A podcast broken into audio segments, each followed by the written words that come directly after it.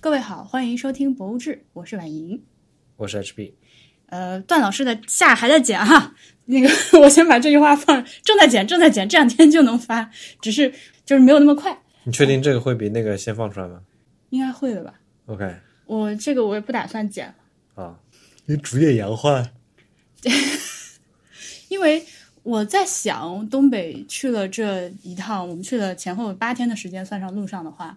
嗯看了很多的地方，而且认识了很多这个新的朋友，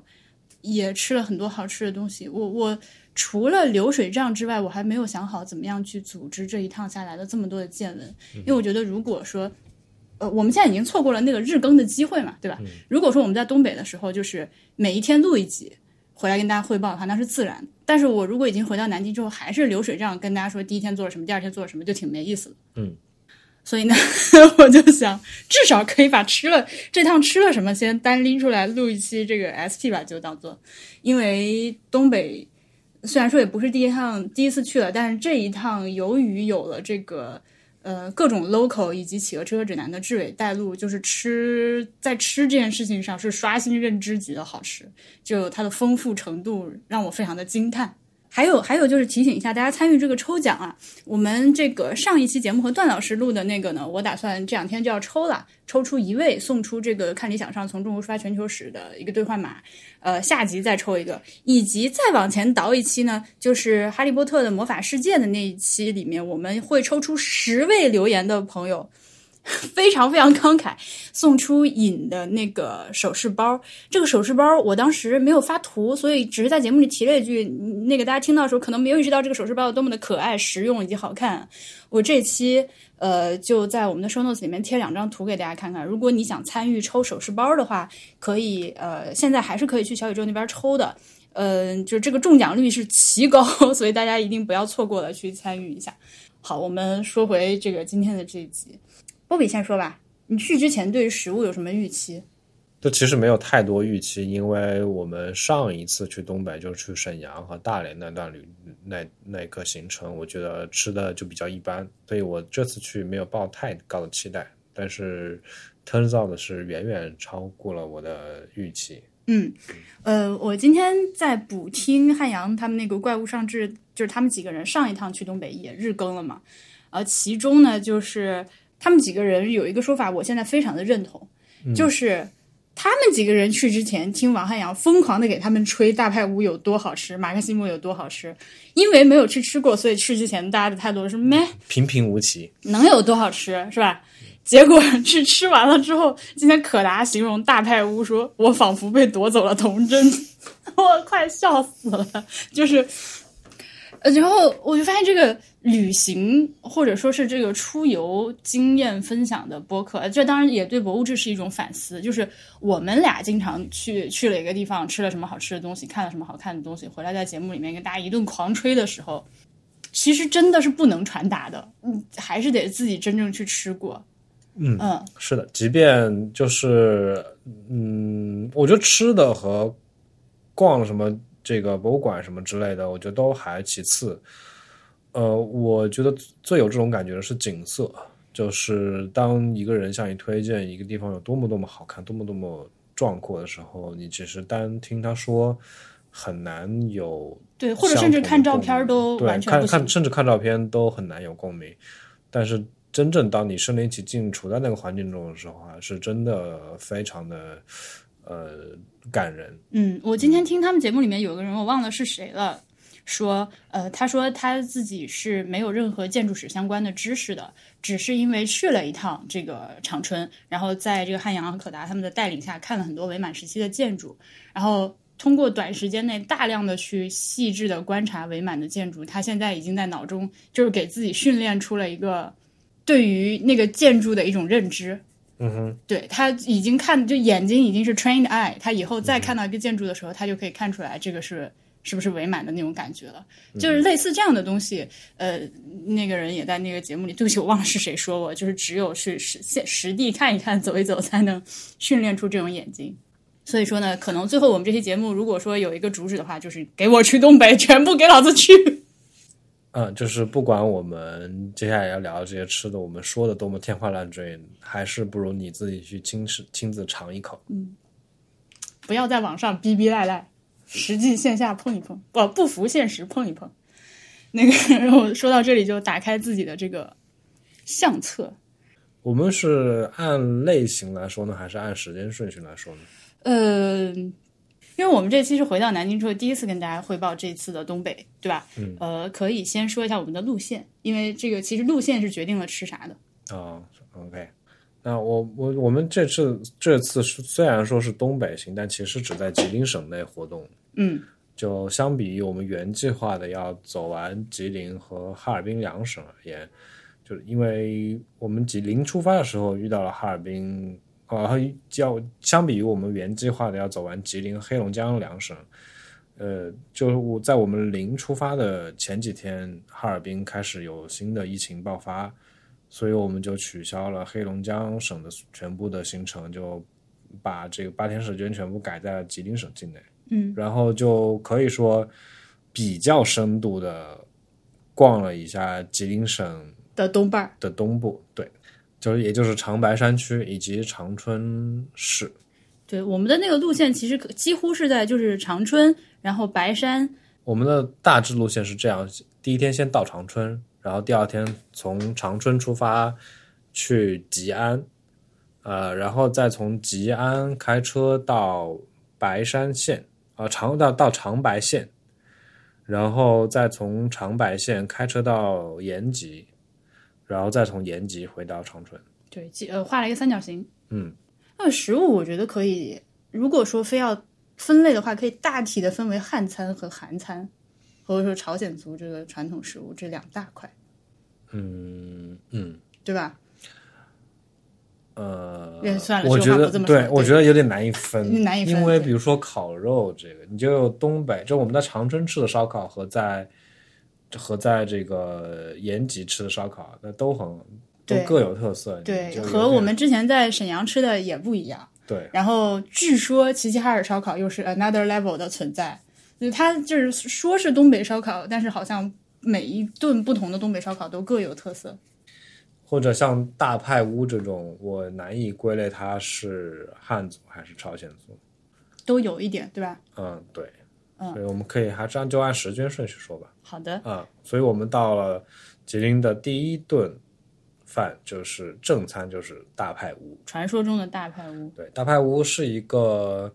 呃韩，就是看门头是一个韩国料理店，嗯然后它的招牌菜就是铁板烤肉。它的那个烤法是下面先放一个那个卡斯炉，嗯呃，然后上面，然后炉子上架了一个铁板，把肉直接放在铁板上烤，烤完了之后拿剪刀剪成小块儿，然后包在一片生菜叶或者是紫苏叶子里面，然后再加上一瓣蒜、一节儿青椒，呃，或者再这个加什么其实对就你很随意，很对，随可意我说的是可以加的啊对，嗯你可以把这个肉再蘸一点那个大酱，呃，还有再酱，有葱蒜，有青椒，还有泡菜还有泡菜，对有这各几种样腌东制，有好几种腌腌腌制制的小菜，对对然后还有米饭。啊，对，这个其实是一个，就是这趟吃下来，我发现它这是一个非常标准的朝鲜族的吃吃法，就是把这个肉和其他一些调味料、香辛料和米饭包裹在一个叶子里面，嗯，然后作为一个像饭卷吃下去。这个具体这段有这个大派屋的好吃呢，我打算在这儿剪辑 引用一段 可达对于这个大派屋的五花肉的呃描述。有几方面的这个这个好处。第一是它的这个表皮有点像那种炸的最好的薯条那样的这个这个这个金黄色，同时又是脆的流油的那种感觉，同时又不让人觉得腻。然后它的第二层次是它的这个肉质，它并不是像传统的猪肉那样干涩的纹理分明的那种肉，而是一种更像是那种三分熟的牛排的那种肉，它嫩，与此同时还有汁水能从这个肉的纤维中流出来。第三是它的这个就是肉和油之间的这个皮的部分，这个纤维的部分，它有一种类似于杏鲍菇的感觉，你可以想象，就它的那种那种柔韧感、那种弹性和这个油脂和这个肉配合在一起，就是你在吃吃一块肉的时候，就感觉就感觉哇天哪，太太疯狂了，就像是就像是一只，哎呀，这一头猪的生命也在此刻就是得到了升 华。而且关键是你的吃法，就是它不光是吃那个肉，嗯，它还可以，你可以拿那个辣白菜烤完，跟哦肉它一起那个烤辣白拿菜猪油烤的辣白菜，对是。然后你把这个辣白菜展开，放一个放一片这个像是半个麻酱这么大小的五花肉进去，然后这个我裹哦这个麻上将是打我像打牌朝鲜那族个的裹上这个朝鲜族的大酱，然后一片这个辣椒片，一片蒜片，然后把它卷起来，然后这个肉正好是在这个白菜梗的部分，然后这个外面围着一圈这个辣白菜的叶子，对然后这个汁水。这个汁水本身就是辣白菜的这个腌制好的汁水，里面清香再融着这个猪油的这个香气，但这个五花肉本身又没有猪油，它里面是已经是那种很油都很泡充出盈的来那种那种肉的这种美拉德反应后的那种那种香气，然后你就这个一口就真的是。我我我不能欣赏，我不太会欣赏寿司，但是我当看吃到这个辣白菜卷五花肉以后，我就知道那些纪录片里说这个寿司能有几十种味道的层次是怎么做到的。呃，我我这个店如果在我们两个节目的狂轰滥炸的推荐之下还没有火的话，真的是天理不容， 真的非常好吃。因为我们那天其实因为人太多了，十几个人围着个长桌，嗯，呃，本来应该是我们自己在自己面前烤完了，自己这样弄的，但是、啊咽口水不太好操作，所以老板是在隔壁去弄的。他我觉得好吃的点其实和很多其他的美食一样，就是它都体现在一些非常微妙的区别处。对吧？呃，我们在南京也吃了韩式的烤肉，嗯，也不止吃了一顿，嗯看上去这个内容，你听我跟你描述刚刚我们吃了啥，和你在南京吃、在上海吃的这个韩式烤肉是一样的，但是它就是每一样东西都优秀一点，就导致最后这个结果是完全不同的升华。嗯，其实，在大派屋，我印象最深的一个菜是那个凉拌牛板筋。啊，牛牛板筋牛板筋和洋葱切碎之后凉拌，对，用那个韩国的辣酱拌，嗯就是它看上去是一个平平无奇的菜，就我这么说出来，可能各位听着也觉得没就那样，嗯但它真的很神奇的好吃。呃，我记得同去的呃那个小婉，她是江西人。嗯，但虽然我俩都是来自于一个传统吃辣的地方，但是我是一个不吃辣的人，他是一个非常能吃辣的人。但我俩同时都觉得那个凉拌牛板筋非常非常好吃。就是我们在行程快接近尾声的时候，我就分别采访每一位同去的朋友，就是我问他们，你觉得在这个行程中，你的这个 top three 的这个好吃的菜是啥？嗯。我发现有好几个人都选择了大排屋的这个牛板筋，就是反而大家对这个韩式烤肉、朝鲜式烤肉，呃，印象没有那么深，因为之后有一个更高的高峰在后对面等着对我。对对对，但大派屋的这个凉拌牛板筋真的是让我印象非常非常深刻。对，但这个凉拌牛板筋，我自己没有把它排到 top three 的原因是它发甜，它用的是那个就是韩餐非常用的一个叫 gochujang 的东西，嗯那个东西中文叫啥我不知道。这个包括我刚说出来这个词儿，都是看 YouTube 上面的那些韩国人在教做菜的时候说的一个词儿。嗯，就听名字，我我们现搜一下好了，听上去像枸杞酱，反正是一种红色的酱酱，这个红色辣酱它带一些甜味，对然后也甜很红色的咸嗯甜辣酱。又很咸的一个甜辣酱。这个我觉得大家就是吃过韩国料理都知道那个味道，它的它的洋葱也非常新鲜，就是嗯，咬甜辣中和非常适中的一个对洋葱，咬下去对就是非常 juicy 的那种洋葱洋葱，然后它牛板筋也就是做的非常烂，我不知道它是用水煮过还是怎么样，应该是先卤，甚至是先卤过的，可能嗯就一本来就带一点底味，然后再去。嗯，收到了，它搜到了，它叫做 “go chu 酱你看”，嗯，的中文是苦椒酱，又称韩式辣酱，反正应该就是那个嗯反正就是韩式辣最酱经典的那个的的辣酱。对，嗯，对，但是它的，我觉得它这个酱的味道比我们在普通超市买的那个罐装的酱要好吃很多对，对，啊、它我也不知道这究竟区别在什么地方，我没有那么美，一直我没有一个美食家的灵敏的舌头，但是我就觉得它更加柔和一点嗯，啊、反正就是比你自己大在概超市对买一买一罐儿，哪怕是韩国进口的那种酱拌出来的，就是要鲜美一些，但是说不上来。对，反正是一些很微妙的妙处。嗯这是第一道神菜，也是第一天的晚餐。嗯，而且它那个烤盘设计的非常的好玩，它是一个方形的烤盘，但是它是一个 tilted 的一个有斜度的烤盘。嗯，然后它斜下去的那个方向，这个烤盘开了一个口子，就方便油能够滴下去，有个小碗在下面接油，就免得你烤着烤着这个烤盘上积很多油啊。对，就是一上来这个大派屋就首先已经很不错了，然后第二天呢，我们吃了一个 brunch，然后这个 brunch 非常非常的硬，这个 brunch 是王记酱骨头，这是在长春，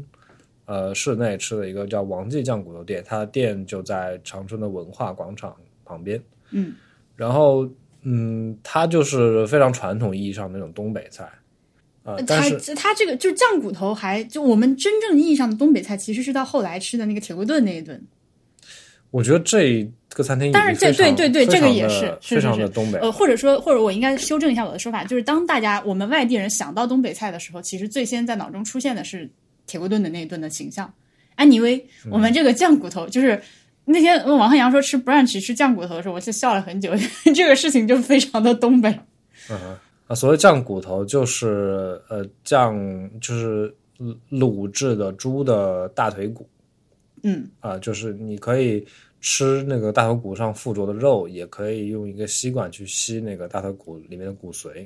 然后这个居然是一个早餐，我们大概在十点多进去吃，里面已经人声鼎沸了。对，没有想到，因为我们本来以为就是这个点儿去吃酱骨头，肯定就是店家觉得我们怕是觉得这群人脑子有问题，结果没想到店里面非常就是已经很满了。对，嗯、而且这个除了这个王记酱骨头之外，还有另外几家店，就是汉阳推荐的时候，他的推荐语都是我从小吃到大， 所以、嗯、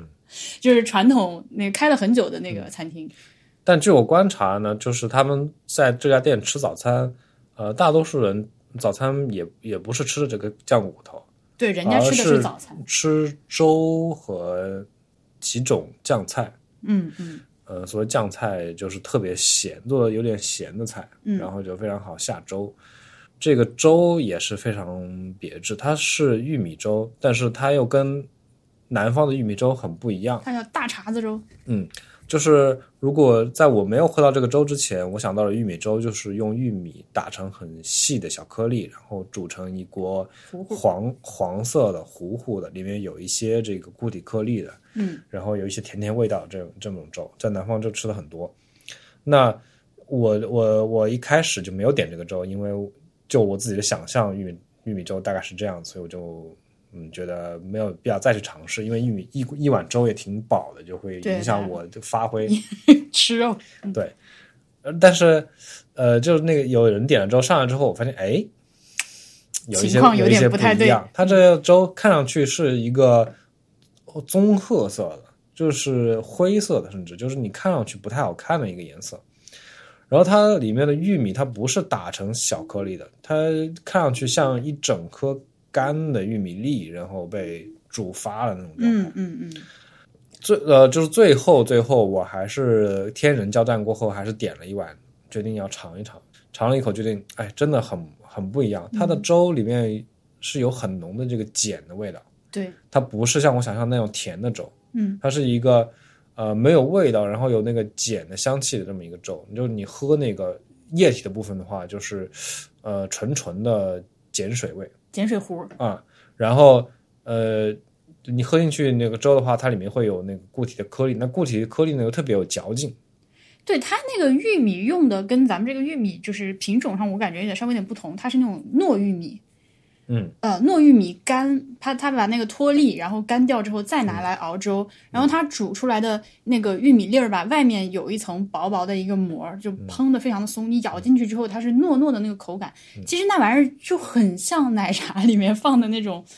珍珠波波珠外面有一层那个膜儿，然后你咬进去之后那种感觉，甚至我觉得如果有奶茶店愿意把那个东西拿出来放在奶茶里面都不违和。虽然现在奶茶很多就做的跟粥一样，对吧？嗯它口感非常的好。是的，是的，是的，然后那个也挺好吃，这个是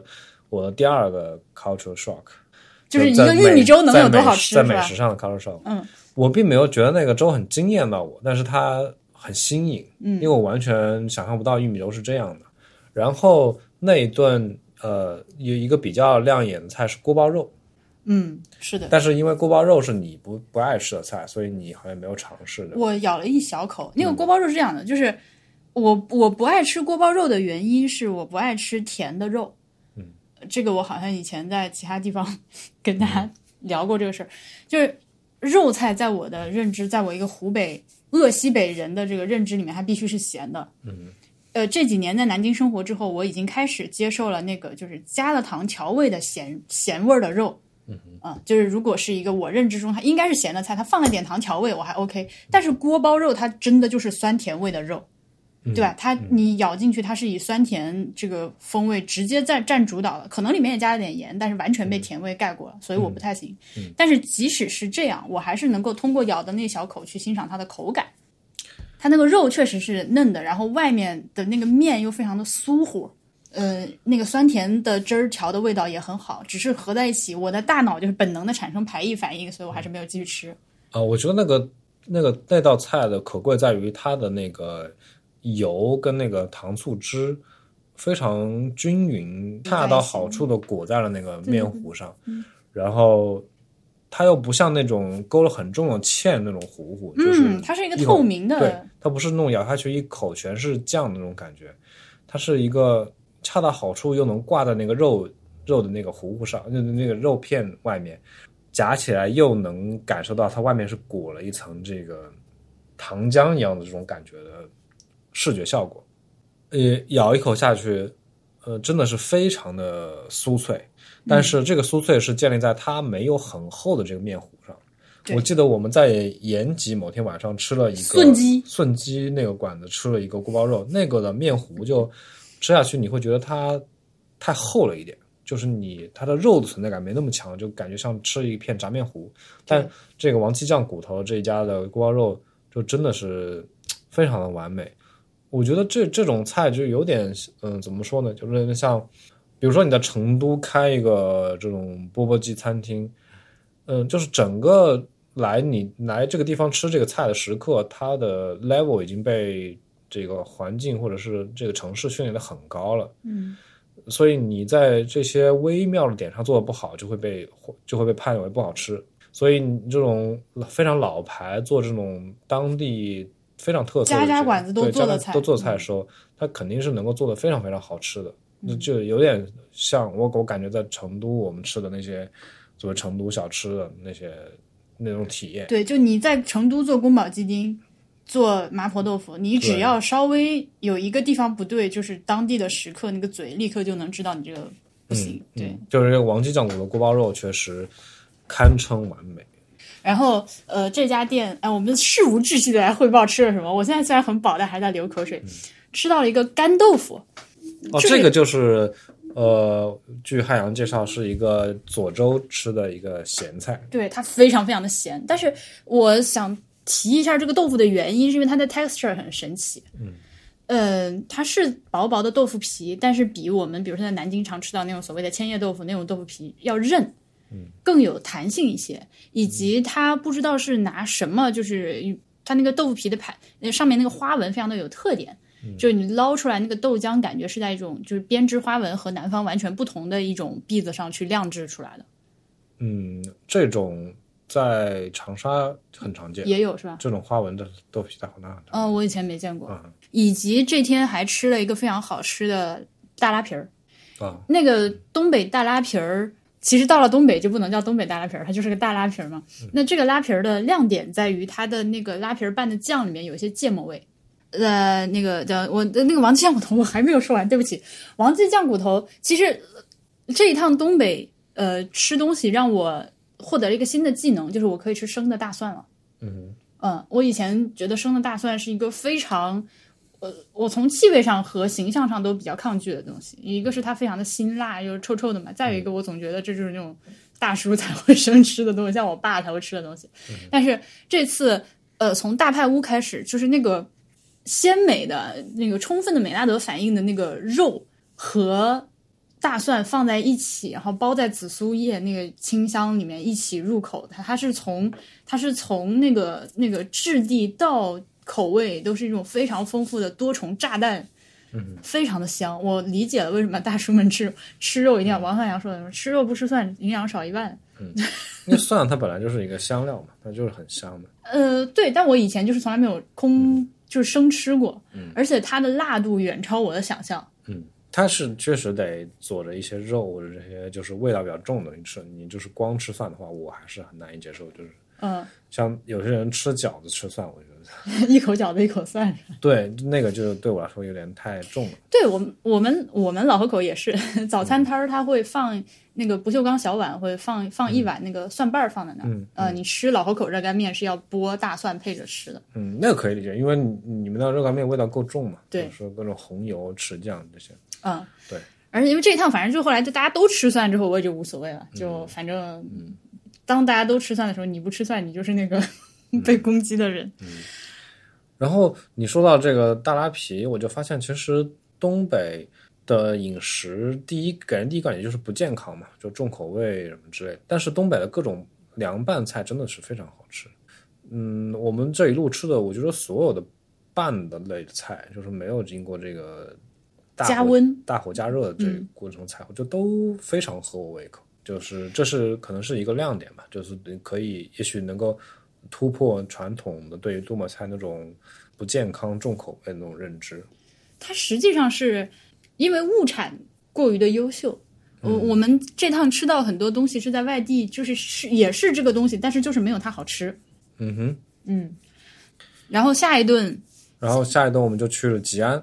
我们在吉安吃了一个朝鲜叫什么火盆儿，然哦后高这丽火盆，高丽火盆，对，这个在吃之前，王汉阳是向我们介绍不要抱任何期望，因为他听他爸妈说这就个那东西样就是非常的一般，就是凑合凑合吃一顿的那种，嗯，啊、就图个量大热场面热闹，嗯，它是一个呃碳碳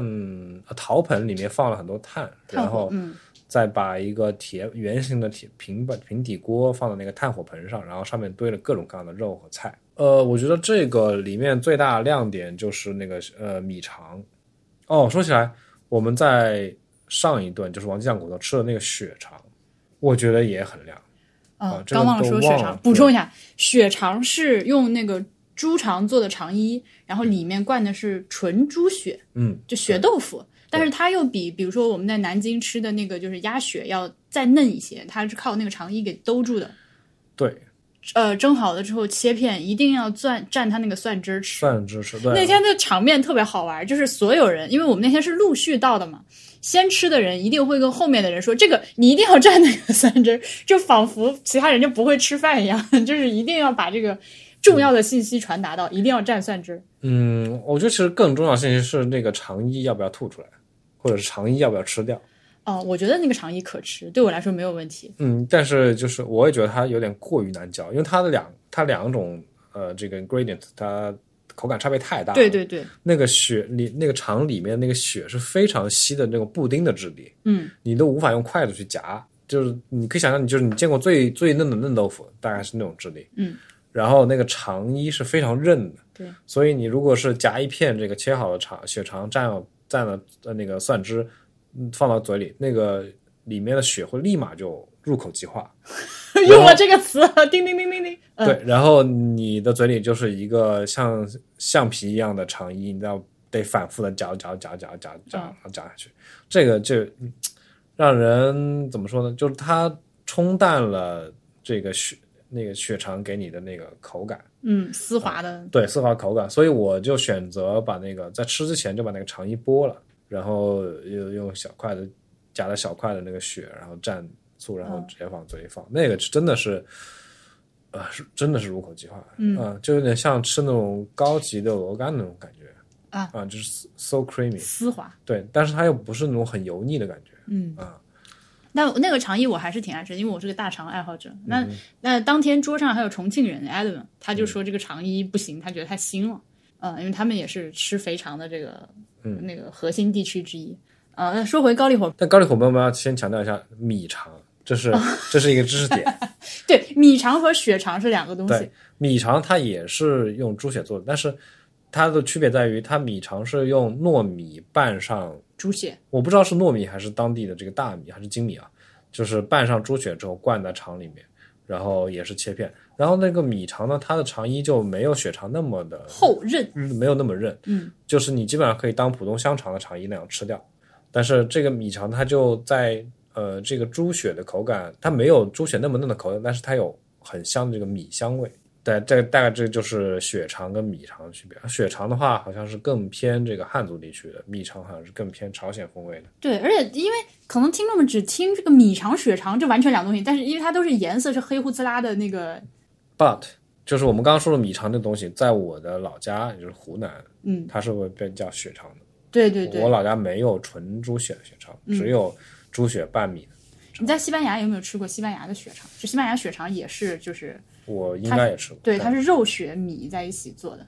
嗯也很好吃。对，它有两个亮点。嗯，第一个亮点就是这个米肠，这个米肠在吸饱了那个整盆肉煎出来的肉汁之后，哦，美味。就你在入口那一瞬间，它会变得非常非常 juicy，就爆出来都是肉汁，然后嗯它而且这个米肠我不知道为什么，就是它在这个肉汤里面煮一煮之后，它会化。嗯，它会有点有点散。对，而且它会化。然后你就吃这个就是非常 juicy。然后另外一个呢点就是在于整个这个火盆吃到后面的时候，呃，东西都快吃完了，然后嗯它因为底下一直火在烤，所以它底下会有一层这个 crust，嗯，这个呃非常非常非常好吃。啊，虽然它是整个是浸在油里的，有点不健康，你捞出来你很难把它它跟它混合的这个猪油给它撇干净，但是这种东西它就它是一个充分美拉德反应的这么一个结果，嗯但你吃进去就是享受那一那个焦焦脆脆重口味的那一口，我决定这一期博物志史无前例的在 show notes 里面大量放图，直接把这些图片全都放在 show notes 里面给大家看，不然的话我觉得 so vague。太 weak 了吗。对，就是放图，我觉得对于这个体验来说，嗯，不重要，不重要，真的不重要啊。对，然后这一顿里面其实还有一些其他的小菜，比如说这个拌明太鱼，然后啊对对对，呃，凉拌明太鱼，这个凉拌猪肚，嗯呃，有还有一个沙拉是这个紫苏叶花生米沙拉，哎对，这个这个又可以引出我们下一个点，就是朝鲜族对一个紫苏，或者是东东北菜对一个紫苏的应用，我觉得是一个很别致的点，就是紫苏在我从小的成长过程中一直是陪伴我左右的这么一个 呃一个 herb，呃对，而且它是一个香料，对于对，它香是菜一来个，说它，是对，它是一个香料，它是做我们做在湖南做各种各样的菜里面都会放，比如说你做这个水产类的鱼，烧鱼，呃，鱼、泥鳅、鳝鱼，呃，这个牛蛙、青蛙这些都肯定会放紫苏。然后你做一些偏甜偏甜的食物，比如说我们有紫苏梅子、紫苏姜，紫苏桃子也紫苏很好吃桃，子嗯，就这些也会放紫苏。然后它是一个应用非常广的这么一个香料吧。但出了湖南之后，我就没有见过哪儿有吃紫苏的习俗了。我第二次就出了湖南之后再见到紫苏是在日料店里面。日料店接触之后，就是而且日料店里面紫苏不是用来吃的，它是用来垫那个刺鱼身生的，对对，它是垫刺身的。当然，我作为一个非常爱紫苏的人，我往往会选择把它吃掉。嗯，第三次见到紫苏就是在韩国餐厅里面。然后在韩国餐厅见到紫苏，我会根据我的日料经验联想，觉得可能韩餐里面的这个紫苏也并不是一个吃的东西，它是一个更多是提供这个香味以及一个装饰的东西。然后这段这趟我们去了东北，就发现紫苏在至少东北地区，它是一个非常主要的这么一种蔬菜。蔬菜，嗯，它是不仅提供这个香味，它还作为普通的跟包菜叶子、生菜叶子是一评样，级的这对个，，嗯它可以作为一个蔬菜来吃，主要还是生的生吃，然后也可以作为这个我们刚刚提到的朝鲜，呃，这个包饭的这么一个卷材，就是对你可以用它来卷不同的紫苏卷一内切，容，对，而且你刚说这两种紫苏，它就是从植物的形态上是很不一样的。就是湖南的那个紫苏，它是更小一些，比如它那个叶片的那个长度可能是七八厘米、六到八厘米这样的一个小小型的。但是东北的那个紫苏是一大张，是比我的手掌整个手掌加上手指长度的这个手掌可能要再大一些。而且颜色上，那个湖南的紫苏是一面紫一面绿嘛，嗯，它是那个叶茎的部分带紫色，然嗯后越往末端是越绿。对。但是我们在东北看到的这个是纯绿色，正反对两面都是绿的。对，我觉得这个应该是它的，就是没有就还没有长老之前，没有开始变紫。嗯对，所以就是它应该还是不同的品种，像还是有些区别。而且我觉得东北的这个它的那个呃香料香味的浓度比湖南的要弱一些，对吧？对，因为我们那是作为香草来的，来使用。使用对，就高丽火盆儿，它那个店里面，这啊，首先，呃，吉安是有火盆儿一条街，吉安火盆一条街，嗯打听听打听听谁是是爹？应该是作为当地的一种特色美食，嗯可能所有外地人来了都要去吃一下这个吉安火盆儿。但是那条街的同质性极高，每一家店几乎可以说是一模一样，呃从这个门头、这个标牌的装饰，啊然啊后内容物，而且每一家都上过央视，以至于我们觉得可能是因为就是央视站在这个这个火盆街的这头儿，就是拍了一个全景，然后把所有人都搂进去了，所以每一家都上过央视。所以我们就其实是随便挑了一家进去。呃，我估计这个也不太存在谁家尤其比别家更好吃一点这个事儿。然后哦这个火盆儿一条街上，他还做了很多这个火盆儿相关的装饰，嗯，就是供行人休息的那个长凳也是用石头雕的火盆儿的形状。然后我们在吉安的过了一夜，第二天早上非常惊喜的去了早市，嗯，吉安早市，呃，这是一个神奇的早市。这是一个神奇的早市。呃，好像在《怪物上志》里面，他们几个人已经疯狂的夸过了，是吧？我们要再夸一次。这个早市它有几个非常重要的特点，首先是它非常的干净嗯，说一下你先介绍一下早市是什么？啊、它早市一个就是大型的早餐加菜市场市场。对一个市场，然后而且是过期不候，九点钟之后收摊儿，啥也没有了。嗯，这个地方就是正常的可以走车的道路了。对嗯每一天，呃，九点九点还是九点半之前，这个地方是个市场。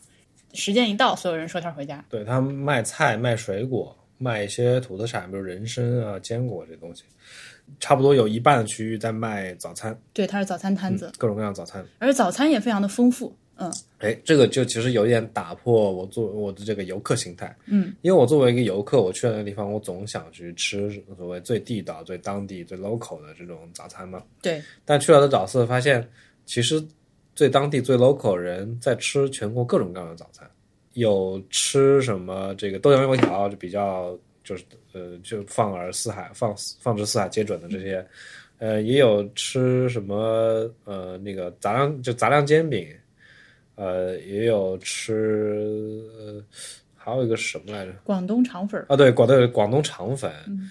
呃，还有什么嗯馄饨？对对，反正就是嗯，就这个在那里充分体现中国中华这个早餐美食的丰富。对，而且这个地方要跟大家强调的是，它不是一个它不是一个旅游景点，对他，他就是它就是本地嗯住人。在本吉安的本地人会去那儿买早上买菜吃早点的地方。对，只是我们正好找了找，发现有这么个地方，然后就闯入了，嗯、呃，对这样一对个早市儿。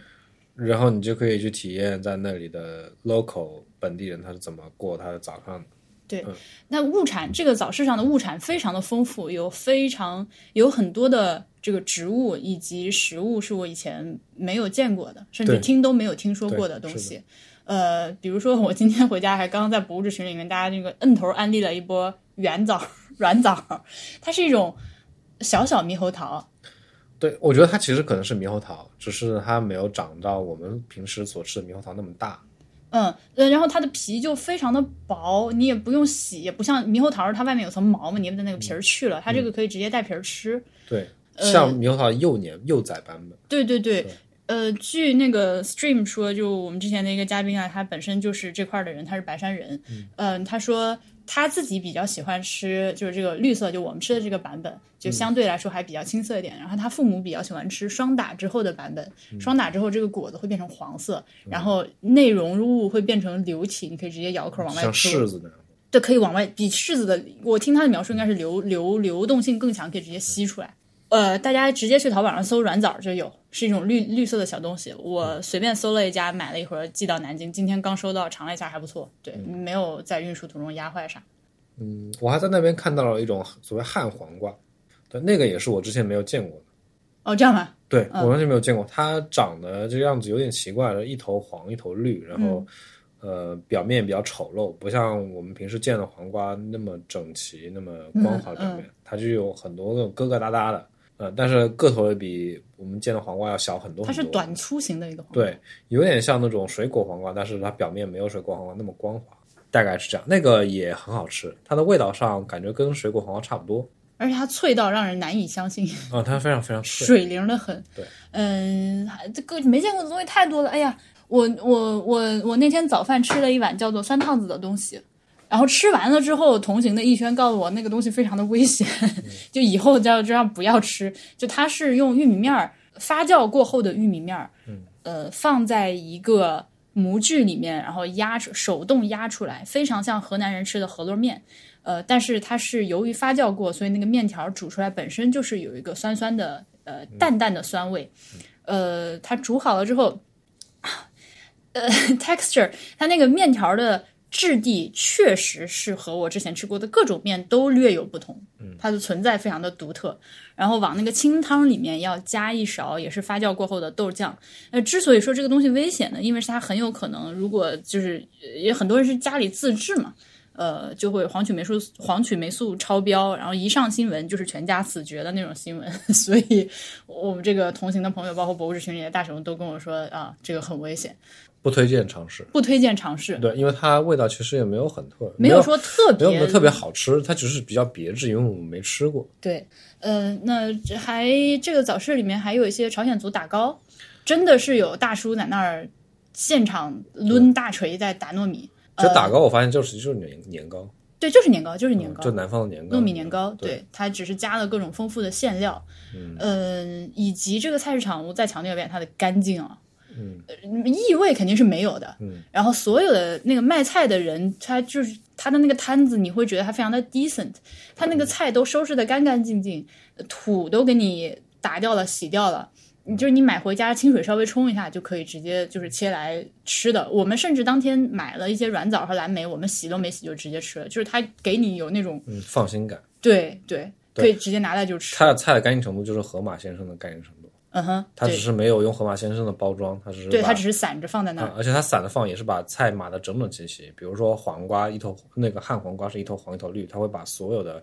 黄的朝同一头，朝同一边，你就觉得那个菜摊儿老板强迫症非常对严重。然后码成一个方阵，比如几乘几的方阵嗯码上。然后呢，葡当地不是也盛产葡萄嘛？那葡萄也是，他会把葡萄剪成一小只一小只的，嗯，然后把它摆成这个几乘几的一个方阵摆对在摊上。这这个这是这个呃早市，虽然它不是一个景点，但是它具备了在上海成为一个网红景点的一些特质。它极具观赏性，这个地方。对，真的我极们有我意思到后来其实都舍不得走，因为我们预定的那个集合时间要到了，因为我那个呃那个早市里面有很多可以站那儿看半天的东西，比如说、呃那个泡菜摊子，嗯泡菜摊子它就是。呃，很大一摊儿各种各样的泡菜，以及你现场可以买了酸白菜之后，请他帮你切成细丝，嗯，呃，就是现场切菜，然后那个切菜就对嗯 mesmerizing，我就可以一直看一直看，有一种王刚师傅的感觉。对对对对对，特别切菜嗯就那个就大一姐非常利索，一头大白菜，它夸夸夸夸夸不停的切，切出来的丝又细又均匀。嗯，呃，呃还有很多当天市场上我想尝但是没有来得及尝的东西，比如说那儿的那个桃儿看起来品相也非常的好，还有那个红色的姑娘是以前没见过的啊，原来它是苦的，后来知道。哎，但是我们这这一次后面喝了姑娘汁啊、就是用那个红色的姑娘打的打的汁汁，哎，很好喝，非常好喝，非常好喝。对，嗯，它是那个汁儿里面加了点糖之后就苦甜中和的那个，嗯哎呀，完美。然后这个菜场我还吃了一个你没有吃的，就是一个炸的糯米糕，里面是红豆馅儿的。嗯啊、我觉得那个特别好吃。嗯，那个东西还挺，老河口有百分百一模一样的东西 OK 叫糖陀螺、烫陀螺儿。我我之没有，我之前没有吃过，嗯就觉得还蛮好吃的。我从小我们家人都爱吃，我因为我不爱吃甜，所以我嗯不吃那个东西。所以就是那个菜市场，它是一个是观赏性大于这个美食，也好吃，也好吃，对。呃，它是好吃，但是不是那种惊艳的好吃，就是普通人日常早餐的那种，就是一个很好吃的地，就很丰富的地方。嗯对，大家如果去吉安的话，一定要去早市转一转。然后我们从吉安离开，下一站就是长白县，对然后我们就从一个汉族的地界进入到朝鲜族的地界。是的，长白县就是它全称是长白朝鲜族自治县。然后我们从从这天开始就开始吃各种朝鲜族的食物了。呃，中间漏了一顿，就是石头桥石人桥头酒店，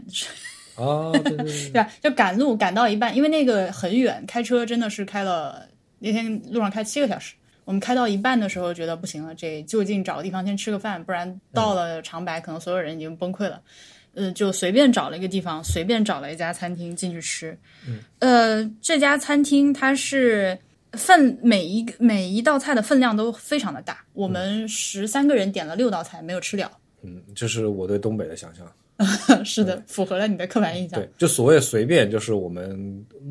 开的路上经过到一个一处有人烟的小镇子，然后决定我们看到了下一个餐厅，我们就进去吃。嗯，啊，就是这样。我觉得它的我们刻板印象东北菜做的非常好，非常的地道。就比如说那个地三鲜，吃的很乐呵。它不是那种惊艳级别的菜，但是它就是。嗯，把这些普通的菜式做的非常的不不错，非常的让人觉得就是吃起来开心。就没有什么雷点，就不会你觉得就太油，或者是呃它的食材不够新鲜，就没有大的可以吐槽的地方。但是对，哦，蚕蛹，对我人生中第一次吃了蚕蛹，它这个蚕蛹和别的地方不太一样，它是把这个蚕蛹从中间一分为二剖开两半儿，然后炸了一下之后炒的。它虽然它确实很好吃啊，它炸过了之后，这个蚕蛹吃进嘴里有一股坚果的香气，但是我还是内心稍微有点抗拒，所以只吃了一个。哦，我想起来我要说什么，因为因为通化这个地方它的葡萄不是特产嘛，嗯，呃，所以通化的葡萄酒其实也是一个特产。我们那天从吉安往白山开的这个路上，呃，其实是很长一段。为什么开了那么久呢？就是我们特地没有走高速，有很长一段路是沿着鸭绿江开的，那个对岸就是朝鲜。呃，在这个过程中，我们停车下来买了一些这个当地的葡萄汁儿，那个汁儿的甜度啊，哇， 我它已经到了极致糖浆的程度。它就是葡萄原汁儿，但是已经甜到了我觉得需要就一比十的去稀释我才能喝的地步。那天吃那个晚饭的时候，大家在就把当天买的葡萄汁儿倒出来喝。哇，我现在想到那个甜味儿，我已经上头的不行了，太甜了。对这顿这顿让我印象最深的就是就是地兰鲜，它就是在锅包肉之后另一个这个能够代表东北的菜嘛。嗯，然后这个地三鲜也做的特特别的好，呃，然后这段你觉得这个第三鲜和别的地方第三鲜到底它是核心竞争力在哪儿？ 它到底好在哪儿？我不知道，就是它这个地三鲜它存在在那个环境中，就让它吃起来有东北味儿，反正就做的没有缺点，是的嗯，挑不出缺点。嗯，我们那天后来因为在座的南方人就是嚎着要吃菜嘛，就再不吃菜就不行了，实在不行点了一个炒娃娃菜，然后那个炒炒娃娃菜端上来气势如虹，里面 放了很多虾米、虾米和蟹肉棒，虾仁儿，呃虾对虾仁儿和蟹肉棒。就我我觉得那个老板他大概是觉得他不能接受只炒炒一盘白菜炒出来，就是感觉有点拿不出手显的嗯得。不客气。嗯，是的。呃，还有一个菜，黄瓜钳，哇，黄瓜钱儿真的是，我已经在淘宝上下单了。我找了一家对这个东北的这个土特产店，对，这个黄瓜钳呢，就是把黄瓜切成小圆片儿，然后晒干了之后，对，然后它有点脆脆的口感。这个菜我们在之后的旅程中也数次吃到，嗯，怎么说呢？呃惊喜，嗯，它就简单的这这顿我们吃的是黄瓜钳炒肉，简单的切一些猪肉炒一炒，就非常好吃。它和我们，因为大家可能听到这个的时候，你可能会想到 pickle 腌黄瓜，而有一些有一些饭馆它会提供那种就是切成小圆片儿的腌黄瓜嘛。但是黄瓜钱儿和那个的区别在于它更干燥，就它在进行下一步的精致处理之前，先把这个黄瓜晒得非常的干了。嗯。但是又没有完全干成像薯片那样脆脆，它是是那种红薯干儿的那种质地，呃，不，它是像干下萝卜干儿，啊，对，萝卜干儿晒成萝卜干儿的那个那个干燥度，然后再来炒菜，然后你吃起来就是嘎吱嘎吱那种啊啊啊又带着黄瓜的那个香清香香香气，对，嗯清香，哦，美味美味，大家一定要试试看，因为这些农副产品其实那个在这个购物网站上都能买到。但在你日常生活中你就看不到。对，就是只有自己吃到之后，就发现，哎，我操，这个世界上还存在这么好的东西、啊，嗯就买回来尝尝看。呃，这是这个路边随便吃到的一家的，呃，就是但是也非常好吃，一点都不拉胯的小餐馆儿。呃，再往下一顿就是就到长白县了。我们没有在长白县内吃东西，对，就因吃那为小就笼直包接出发对因为去我长白们山在景区了对，我。们在长白山过夜就要去长白山景区了。我们在景区下来，景区下来，小卖部随便吃了点儿。嗯，小卖部之后是吃了个啥？小卖部就去小卖部之嗯后就到了延吉市去内。延吉啊，延吉就是美食之旅，真正的美食巅峰就开始了。延吉是一个，我发现，因为就是延吉是这样啊。后来我发现延吉市内有机场，它那个 延吉延吉机场就在延吉市中心里面，大家完全可以周末去一趟延吉。你听着好像非常的远，还是一个边境小城，东北那个什么，但你如果有直飞的机票的话，就去吧，就狂吃几顿，然后回家来。延吉的繁华程度、丰富程度以及 “quote unquote” 的洋气程度，远远超出我的想象。我去之前以为是一个灰扑扑、土溜溜的一个东北小城。那去了之后，呃，首先就是呃汉阳他提醒我们注意观察一栋大楼，就是延吉大学对面的有一个大学城，嗯、那个大学城的霓虹灯的满的那个那个密度和色彩鲜艳的程度，其实非常像我在电视里面看到的首尔。我没去过首尔，但是在电视剧里面看过，因为那边的那个繁华街头，每一栋大楼上都是密密麻麻，只要能挂广告牌的地方都挂满了广告牌。嗯，那个延吉大学城就是那个样子。我觉得延吉哈定位大概是呃，在东北的朝鲜族人的这个 capital，嗯，嗯，就是毕竟是那个延边朝鲜族自自治州州的首府。的首府。对对，那它也就是朝鲜族人，中国在中国的朝鲜族人的这个首府。嗯啊，所以它那里就汇集了，你可以说是朝鲜族文化的精华，是的，就是他们美食的精华都在这里了。嗯，然后我们到了延吉，第一顿是本达人烧烤。呃遇上了遇上了那个志伟，对，然后他推荐了一家朝鲜族烤串店。烧烤店，对，嗯，这个店就是非常好玩儿，它让我在中国的领土上看到了机翻的中文，嗯 就是它进店之后门口贴了一张海报，那个海报大意就是说我们这个采用的食材非常的新鲜，嗯不过夜，什么对，因为我觉得在延吉或者是延边州，呃，朝鲜朝鲜语才是第一语言。对他们那个服务员之间互相说话，包括后面两天，我他们之间互相说话是说的是这个朝语，对对，只是对我们说汉语是他的第二语言，嗯，这种感觉，他还跟你去了一个方言。就是那种你听不懂的方言的那个地方还不一样，嗯比如就说你是嗯如果去温州，你或者是你如果去粤语区的话，你你心理上还是觉得他哦，他说的其实是中文的一种嗯对，它的 variety，文它的文字至少还是中中文。对，但是你到了这儿，就是这个很反正挺有意思的，而且让我也扩展了一些，就是我对中国这个概念的一些认识，就是更加的。呃，对我现在一时说不好，嗯，反正就觉得很好玩。那个点菜就是我们要点菜，那服务员喊旁边的服务员过来点菜，就是欧尼过来点个菜，我 觉得，嗯，诶 我是谁？我在哪儿？那天的我们吃的，呃，首先我吃到了活的章鱼，是我第一次吃还在蠕动的章鱼，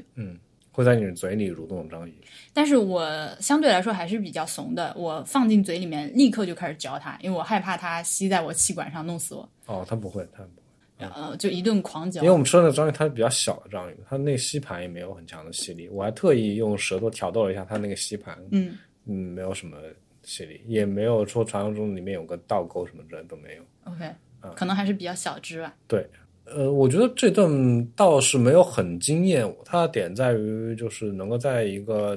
因为东北传统意义上你不会想到它是一个靠海的地方嘛，嗯嗯、但是你能在这里吃到很多这个呃朝鲜族的海鲜的吃法，嗯、那天非常好吃。那天其实去之前说的亮点是那个大的那个帝王蟹，但帝王蟹说实在也就那样，因为它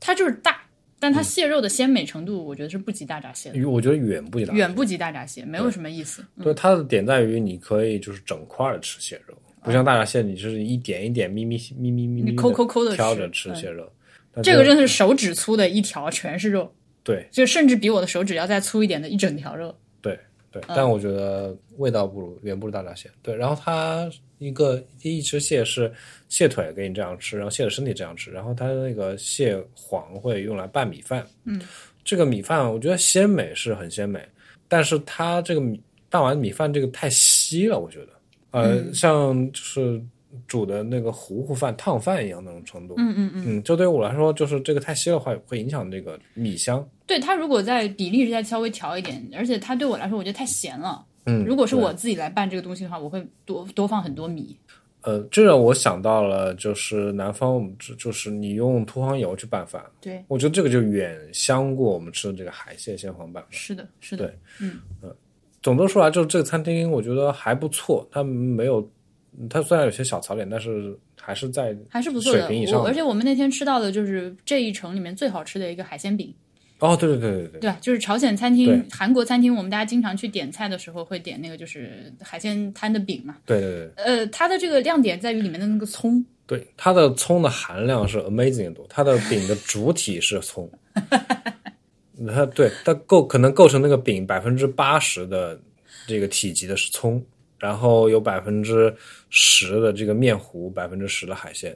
它那个葱啊，清甜，然嗯后又有一点辛辣，那种水灵灵的小葱，对真的是美味，葱香十足。对，呃，然后那天还其他的菜的话，我觉得就是属于没有什么特别大的亮点了。比如说，他会把那个牛肉放在一个这个大的贝壳里面去烤，哦，这个我都忘了。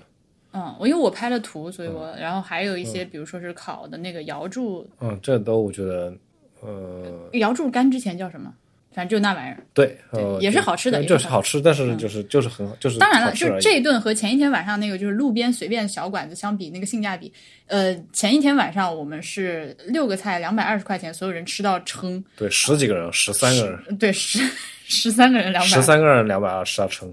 然后这顿饭是吃两两千二，正好加了个零。对嗯，对，当然主要是因为那两只蟹嘛，对，嗯，蟹还是相对来说比较豪华的大型食材。那这天晚上，呃，我们其实吃这顿的时候，因为所有人都想着一会儿还有第二趴的烧烤，所以我们每个人都保，至少我是有保保持留实克力。制，对，大概吃到个六七分饱我就停止了，因为接下来去吃了一顿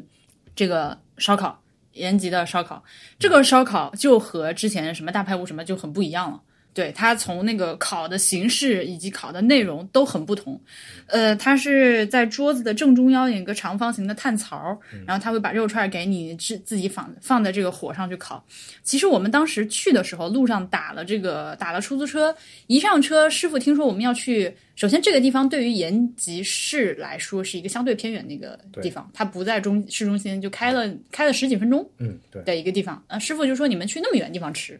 然后又说那个店呢环境不行，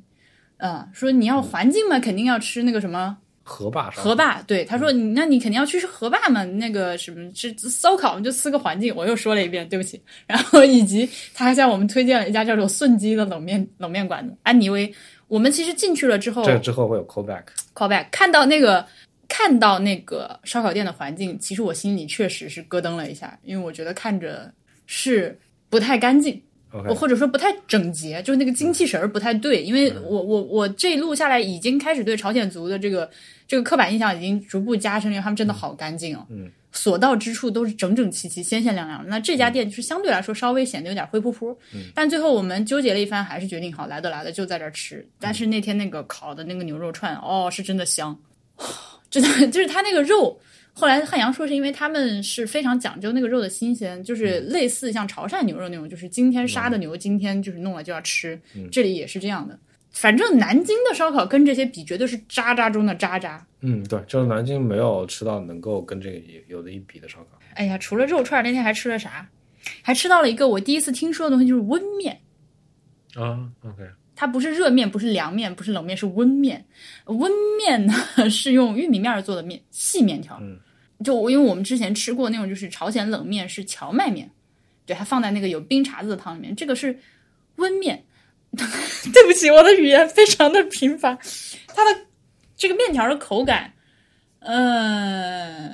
我觉得介于兰州拉面和意大利的意面之间的那个 Q 弹度，我觉得比较像意面对， ，almost 意面，但但是又比意面再没有那么咯筋。对吧？我觉得 almost 意面，就是你用意面来复复刻这个是完全可以做到这对对个效果，对，是成立的。对对，用意面做是成立的那种口感。呃，哦，那天还吃到一个呃非常非常精那个精彩的一个吃法是啤酒火锅，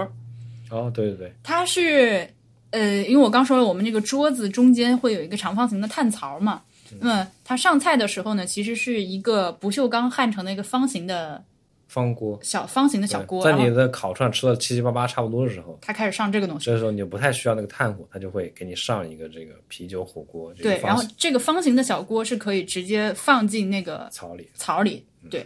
呃，它的内容物是牛板筋，卤过的牛板筋，呃，还有牛肚，呃，和牛肚，哦、主要是牛肚，主要是牛肚，卤过的牛肚，那个牛肚的 texture 非常的软糯，呃，它的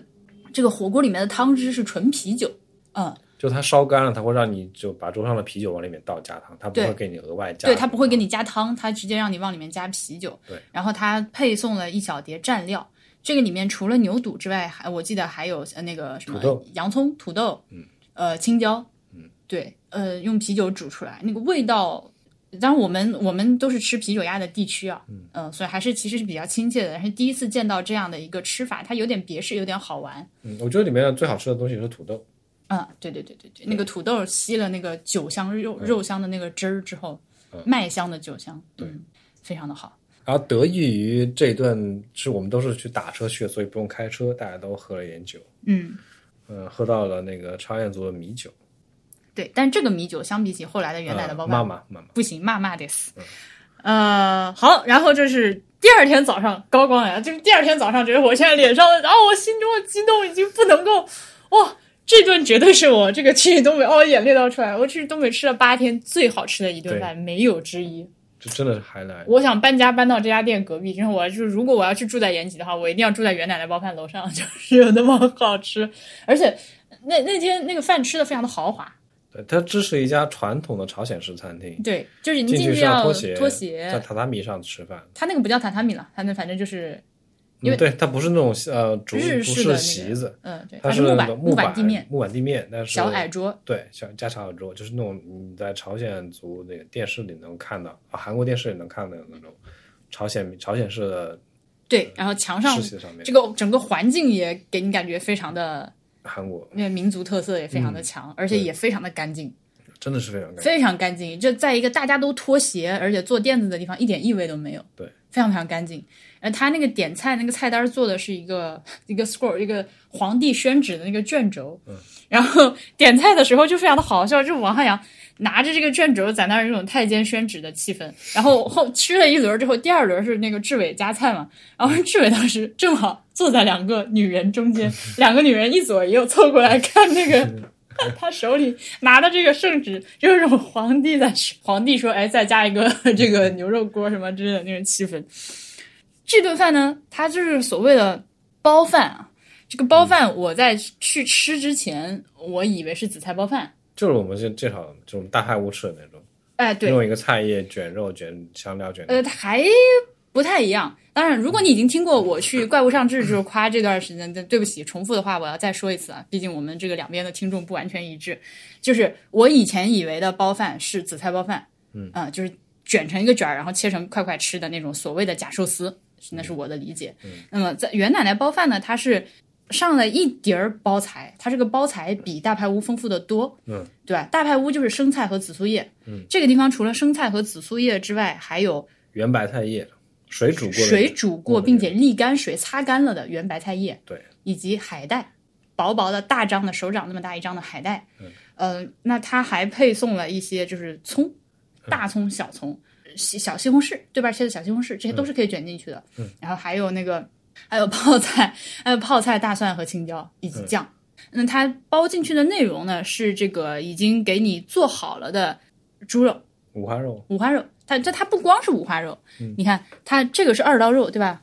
它有二刀肉，有五花肉，还有这个应该是腱子肉对吧？梅花肉对，嗯对，三种不同的猪肉，呃，放在一个小锅上那个烤着，你拿上来之后是一个蒸锅，这其实是它哎是一个烤的锅底下对放了对对水的，对放了一对个对蒸蒸而且屉它是上面蒸屉上面先垫了韭菜，再垫了肉，对对对对对，非常的讲究，这个里面有很多的细节。对，嗯、那个包在里面去吃。然后这顿饭呢，除了这个烤肉非常好吃，就不不自不必说，尤其是推荐大家，如果你自己想在家尝试的话，我觉得这个是可以复刻的，只是说你可能所有的东西都跟它不太一样，但你可以吃个意思。嗯，那我非常推荐大家去尝试用那个海带包饭。你去买那个薄一点的大片的海带，就因为有的海带它太厚了嘛，你肯定卷不起来，要薄薄的那种。嗯、然后你把它泡发，呃，开水汆一下，先那个厨房纸擦干，擦干了之后，你去往中间包米饭吃，包各种东西，包米饭和肉，包米饭和嗯酱肉，蘸点酱。嗯啊、那个因为海带本身有一个海产品的鲜味，以及嗯它那个软糯的口感，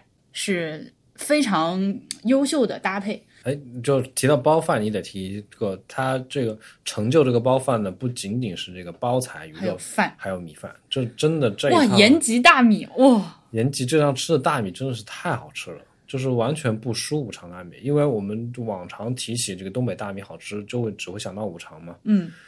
但是这趟我们在延吉吃的大米，即便是不吃不专门去吃个包饭，就普通的餐馆对嗯送的那个，就吃点的米饭都非常的香。就汉阳说，他有一些东北的朋友到南方上大学，就是觉得南方这边的米就难以下咽。嗯，然后他实际来吃过之后就理解，真的是这样。就南京的饭馆那个米啊都是垃圾，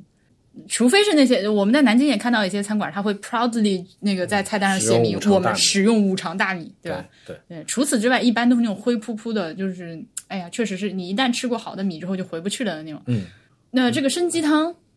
啊，这个参鸡汤它是那个鲜法儿，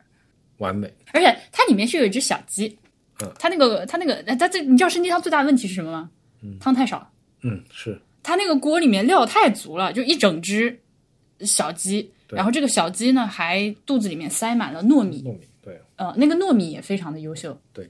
塞满糯米之后，呃，拿这只鸡以及一根儿这个山参去熬的煲了汤一，锅煲汤煲的汤。呃，但是由于这个鸡太占地方了，这个汤啊就根本不够我喝。嗯，我们点了两轮，都是剩了鸡肉，汤都喝得干干净净。对，这个汤我不夸张的说，我一个人可以喝两喝喝喝两份这个汤，对，这真的我可太以一直喝，太就当好水喝，太好喝了。太好喝了。嗯，而且一般来说，我是不吃汤里面的肉的，嗯，就是白汤，包括其实我们那个自己做的那个那个排骨藕汤，嗯，那个排骨我都是吃个两块意思一下就算了，嗯因为我觉得都因为它那个味儿都在汤里嘛， OK，呃，而且肉在汤里面煮的话，就会相对来说更容易柴一些，但嗯这个鸡肉是非常的软嫩，我不知道它如何做到的，可能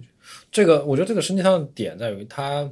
加了这些恰到好处的香料，它有一根参嘛，对然后有红枣，然后有它的很好很香的葱花，我觉得那个对对葱花对对真的对非常非常香，非常然后呃提味儿，嗯然后撒芝麻，就它每一个环节都恰到好处，对，这就是它，哎，所有这些东西都很好，然后组合起来就是一就是 magic。 magic。对，嗯，对它，你点参鸡汤的话，它会配送给你一小碗糯米，嗯嗯，然后你可以用糯米去泡这个汤，泡汤吃，就拿个勺儿先舀一点儿糯米，然后再挖一点儿汤，再一口这样下去，对，美味，真的是美味。真的太美味了。而且这顿还不只是这些，这顿其他东西都很好吃。有一个 我等我介绍我这个我人生中的 highlight 是 这样的，人生中的 highlight 还行。对你说的这个东西，就是我那天去那儿之后看到那张圣旨那个菜单之后，我点的第一道菜 OK 我一眼就看上它了。我说这玩意儿绝对好吃，这我个真是菜嗯慧眼如炬。这个菜就是鱼皮包饭。哦呦妈呀！虽然它叫鱼皮包饭，但跟我们刚刚说的那些呃，就是用蔬嗯菜叶卷肉、卷酱那些包饭不一样，它是用明太鱼的鱼皮裹上米饭，做成大概嗯麻酱两两厘米、两三厘米见方的一个小包，就是用鱼嗯麻酱片块儿那么大好好的把这个米饭卷成一个小方形的包，然后送嗯就是就是 serve 上来，嗯，然后你吃法就是夹一块这个鱼皮煮了饭去蘸一点酱，然后就直接吃。也可以完全空口吃。对，你可以完全空口吃，也可以把它卷在蔬菜叶里面吃。就是这个东西在于它我非常完美的就是融合了鱼和米这两个食材的优点，嗯，就是它那个鱼皮它没有它没有做到很烂，就是那种恰到好处的韧劲感儿，，嗯，那种胶质的感觉，它那个鱼肉的香味、鲜味，以及它那个米那个糯糯的感觉，嗯，然后那个米香，真的是在你咬开那个鱼皮包的一瞬间，所有这些感觉在你就是嘴中迸发，嗯，这太神了，太神了！就是嗯，我以前觉得就是像中华小当家那种，你吃一个什么美食就头上冒冒五彩光芒的那种感觉。我真的在吃这个鱼皮包饭的时候，略有一点体会到。那放烟花周围，是真的是太好吃了。我可能它一盘大概有十几二十个，我可能一个人就吃了一整盘，因为我嗯们点了两轮，就第一轮那个鱼泡饭刚好上菜的时候就上到我面前了。嗯啊、我吃了一口之后就停不下来，不停的在吃那 个东西。那嗯个真的是太好吃了，我觉得这个都没有办法在家里复刻。对，做不出来，做不出来。对我，我我相信我自己没有那个能力去复刻出这么神奇的味道。它嗯它要求的太高了，就是你要非常完美的食材，然后对非常好的技术做出来那个长期经验的积对那累，个做出这个东西对来。，真的真的是只能去哪吃。我甚至愿意为了这个菜啊再去去一趟趟，也。对我现在其实已经在谋划着，我们要带着爸妈再去一趟。对，因为这个啊，这驴皮包饭真的是人生中的 highlight。我上次出现这个 highlight 就是去成去成都吃那个叶婆婆驴皮包饭，袁奶奶鱼皮包鱼袁奶奶包饭这个鱼皮包饭的海那个高峰远远超过叶婆婆当时给我嗯我的上一次嗯嗯就是吃这么好吃，被感动到就是乐山吃那个鳝鱼，乐山那个鳝鱼依然是无法超越。乐山的鳝鱼，对不起，我岔开一句话，乐山的那个鳝鱼啊，那个临江鳝丝，朋友们，如果你们在乐山的话，一定要去吃。它是已经到了连粤菜的鳝鱼已经就是被乐山鳝鱼彻底压过一头的那个。我再去广州这次，在嗯就是 local 吃货的带领下，吃了几家味道非常好的本地餐馆，但是到了鳝鱼这道菜的时候，依然是远远不及乐山的鳝鱼，嗯，差远了，就是有这么狠。好，说回东北，然后这家饭店，对不起，还没有说完，奶奶包饭啊，天呐，怎么办？沙参凉拌沙参，嗯，怎么形容呢？那个东口一感，问 know what's 沙 参，我那个它那个，呃它就那个是吃口就感完，事儿了，我都不问沙参是啥了，就吃就完事儿。我还在我在努力一下，它这那个口感哈，介于萝卜干儿和肉，和肉之间。对对，迷惑。对对，它还是用我们之前说的那个那个什么苦椒酱嗯，呃拌的，它的味味型还是那个味型，就是这个食材是非常的食材本身的这个质地分对非常的神非奇常神奇，它又脆脆的，它又嗯嗯然后那天还有一个，我上菜的时候，我本以为我不会吃，实际上吃的津津有味的一个就是炸年糕、哦嗯嗯炸打糕。打糕嗯对，它其实就是糯米糕嘛。嗯，它是把那个糯米切成了那个就是像一个键盘键帽那么大的一个方形的小丁丁，嗯，然后炸完，炸完了之后放上面撒了一些白糖，撒的是绵白糖，绵白糖。对，它那个重点就在于它非常的疏糊，嗯，然后它也是那个米糕，因为非常香嘛，然后嗯裹上白糖这种碳水、碳水炸弹给你的这个碳碳水加嗯糖这种，直接刺激你是的。刺激你哦原哦，始的一以个味及觉。袁奶奶包饭，还有一个非常哇，我因为我朋友们都知道我已经戒酒了哈，是真戒酒了。嗯但是那天那个米酒，就是 那个米酒上来之后是，它是一它是一缸，嗯，一对对，对冰的冰镇的米酒一缸，然后它有那个就是黄的铝制的黄色的那个小碗儿，嗯就是如果出去过韩国旅游的话，你就知道那个材质的那个餐具是一个非常有特色的一个餐具。嗯然后每人给你用这个铝碗儿舀一碗这个冰镇的米酒，因为那个铝它是非常的导热性非常的强的，就特别的冰。呃，我本来是不想喝的，因为我我对大开再来戒酒了， 呃，但是在场十几个人，每一个人喝到那个米酒都要惊呼一声，都要哦， 然后我就我也不开车嘛，就行，那给我来一点吧。我喝到一口之后也是哦，我到现在，我现在此刻我的脑中和口中可以明确的回想起那个米酒的味道，清甜，酸酸的清甜哦哦，因为之前前一天晚上，呃，这这前几天就是那个米酒，我抿了一下，就太甜了。嗯，我不能接受就前天烧烤店那个米酒，对，前烧烤店那个米酒太甜了，微突甜，就是我是要兑三杯的水才可以喝的那种甜度。但是袁奶奶包饭的这个米酒，哦，清甜，但我没有就是是天堂里面如果有一股山泉流下来的话，就是这个味道的那种。哦，但很可惜我要开车，所以没有喝到这个酒，可以留待下次。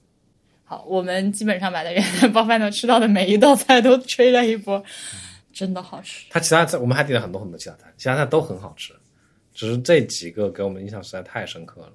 包括有那些那个烤的牛肉，我觉得也特别特别好吃，嗯，然后点的那个酱汤也我觉得特别特别好喝。哦，那个酱汤也是的，是的，是的，是的。然后元朗包饭它还有一个我觉得值得说的点，就是它的菜真的特别的新鲜，特别的脆。嗯，它后来我肉吃完了之后，我手机里面有一张照片，就是肉吃完了之后，我卷了一个纯素的卷儿，我拿一片生菜卷了大葱、洋葱、泡菜，它那个葱真的是非常的又水果。它那个葱，对我我水我果愿级称之为水果。水果级的葱，嗯呃，又甜又脆，哎，总之是一切都是如此的完美。嗯，那元旦奶包饭，呃，我们下一顿就是开山屯了就我们是喝了咖啡，啊，对，呃，延吉的咖啡，我觉得也完对，全是值得单独一说的一下。对，嗯，原计它是一个有很浓厚的这个喝咖啡传统的地方，对，应该还是受韩国的影响非常的深。就满大街都是咖啡店，都是那种呃小有一点情调的这种咖啡店。对对对，它不像是，呃比如说像老口现在也开始开咖啡店了嘛，但嗯那咖啡店就是那种非常，嗯也不是说非常就是比较劣质的豆子，然后咖啡师的手法也反正就感觉是随便学了两天就出来开了咖啡店。嗯，但是延吉这边的咖啡店是就是真正的， 就对豆对豆子和对技术对出品都是有要求的。对我们这次去延吉去了几个咖啡店，它都是店里就在烘豆子。对都，是就有我烘豆不会机说它比我在上海喝到那些就是最好的咖啡店好，嗯没、没有到那个水平。对，如果你是在上海喝那些咖那嗯些精品咖啡店的话，那么延吉的咖啡不是那个水平的，嗯，但依然远超就是普通咖啡馆的那个，而且它的对密度又非常的高。对，就是它小小一个城市，可能就是一个县城规模的级别，对，它非常非常多。你就在地图上搜咖啡厅，嗯，然后你地图上冒出来那些红点的密度就比上海要高。是的，是的，是的，它密度比上海高。然后，嗯，因为我自己是不太喝咖啡的，呃，但是我我在延吉喝到咖啡，我也觉得就还挺不错。蛮不错的。嗯，对对，然后就离开嗯延吉去开山开山屯儿，对，我们吃完元旦拌饭，买了咖啡，就去开山屯了。嗯，开山屯我们吃到了一家叫汇进汤饭馆的，啊，是这是开山屯儿唯一的一家饭店。唯一一家对外营业的饭店。嗯对，就开那个地方叫开山屯，它就是真的是一个屯儿啊，那个地方生活了三千人。嗯，然后有一家这个主就是那个 Man 这个这个村的 Man Street 旁边有一家主呃，就是有一家唯一的一家餐厅，就叫汇进汤饭馆。嗯，然后呃，去这家汤饭馆呢，当时是呃带我们去的王汉阳，他跟我们说了一个梗，就是那个店的豆浆面。嗯，他们上一次去的时候是点了一碗豆浆面，发现吃这个豆浆面怎么吃也吃不完，嗯，吃到越吃越吃多。到最后剩的这个面还跟刚点上来是一样的。那我们就抱着试一试的心理，又挑战了一下这个豆浆面。对，呃，我们那天点菜有个前提就是回到延吉市内还有晚饭，嗯，所以其这实是一个下午茶。对抱着下午茶的心情点了几道菜。对嗯然后我想说，这就是这个豆浆面也是我这个整趟这个吉林之旅的 top three 的的之一，但真的太惊喜了。就我是一个很喜欢吃冷面的人，嗯，就我平时也会在南京，就是去吃各种各样的朝鲜冷面。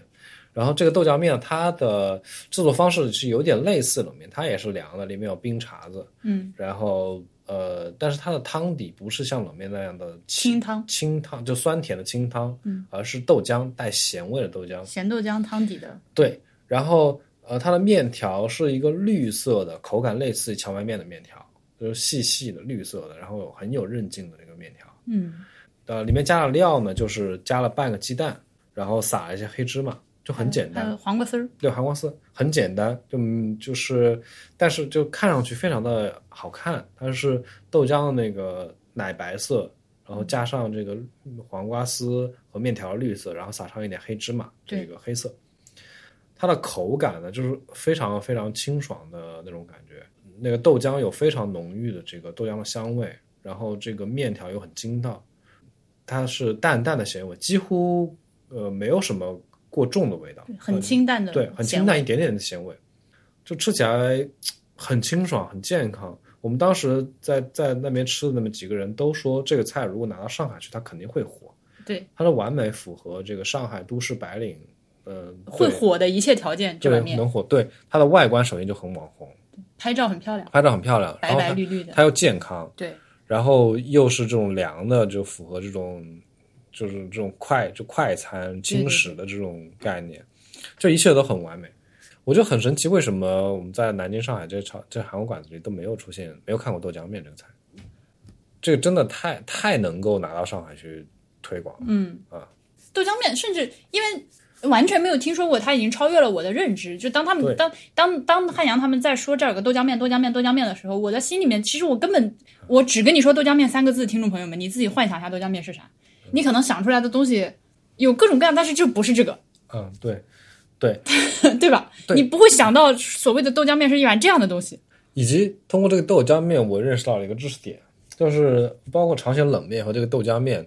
我们在嗯比如我们在南京吃到的大多数冷面，它都是冷面汤里面放几个冰块，啊，对对就是让对，你就是觉得这个东西是一个冰的感觉。嗯，但真正正确的这个冷面或者是这个豆浆面，它那个冰是让那个汤底结成的冰渣。对啊，这个才是正确的。不是不是清水冻的冰块，而是汤对，冻的汤冰，底汤底自己结成冰渣，而且还不是冰块，块是冰渣。是冰 slush。对冰泥、冰糊、对冰即将结成，就是液即将从液态变成固态的那个状态，对的那个东西，对，那这个豆浆面里就有那种豆浆结成的冰渣，嗯，就是你在夹的夹面的时候，这个冰渣就挂在面上，然后你送入口中，就那个感觉真的是太妙了。雪的女王每天吃的应该就是这样的东西吧？是对，反正这个豆浆面也是我 唱起一首《Let It Go》，然后对吸喝一吃一碗豆浆面。这个店叫汇进汤饭馆，我我甚至为了这碗豆浆面专门去大众点评上给这个店家建了一条这个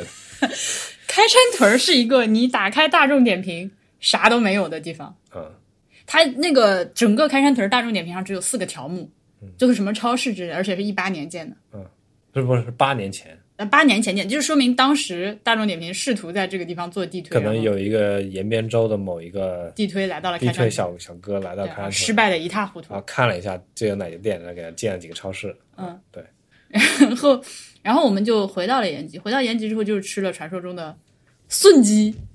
对，我们就想就来了这个朝鲜族地界了，他们还不还能不吃个冷面儿？嗯，然后我们就去找冷面吃，然后这时候大家就想起了我们去吃烧烤那天晚上，那个出租车司机大哥介绍的顺鸡，嗯啊，然后就是嗯，我觉得它是一个，冷它面就是好吃的，对，它确实是一个卖冷面的馆子，对，它的冷面真的是非常非常非常非常好吃，冷面确实是我吃过最好吃的冷面。但这个地方还是有一个 side note，就是我是一个不吃冷面的人，原因依然是因为冷面是甜的。嗯，对，它是一个酸甜口的凉的面条，这就是突破我就不不不行，我的大脑在接收到这几样信息同时刺激的时候，自动亮起红灯，我无法吃冷面。但是那天我还是尝了一下，来都来了嘛。他那个冷面，呃我们那天就是一桌人点了一份儿，叫做高级冷面，它其实是一盆，这个汤就是完美的处于这个冰冰渣子，冰就是瓷耳式的那个状态。嗯，我甚至非常好奇他们的后厨这个备餐是是是是一个怎么样的，就是它要、 还真的是要非常精确的去控制我这个冰箱的温度，嗯、就是在零度上下漾荡着，嗯、然后那个面条，呃，是就是一般冷面你会看到的那种颜色比较深的那个褐色的荞麦面，汤是很鲜美的清汤，里面加了苹果，对，连我这种呃还有一些薄的牛肉片、黄瓜片，连我这种就是不爱吃冷面的人，现在想想其实多少都有点怀念呢。嗯，我觉得它最亮的亮点就是那个汤底自己结成的冰渣子，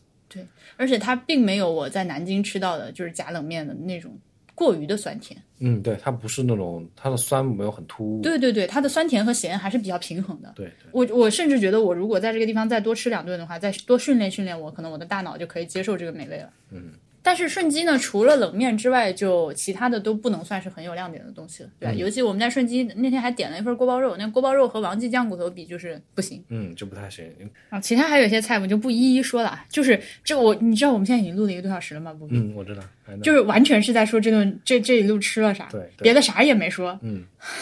然后我们顺机结束之后，晚上因为怪不上志它是一个当时日更嘛，我然后我们就回到酒店去录音。然后这个录音的时候呢，我们就点了一个宵夜，对，外卖对，宵夜外卖。这个宵夜里面包含了一道很亮眼的菜，就是一个明太鱼干儿，它是用青椒晒晒干之后，然后和呃和炸，然后再过油炸，炸成脆脆的。然后明太鱼也过油炸，炸成脆脆的。然后这俩菜炒在一起这，两个菜炒在一起，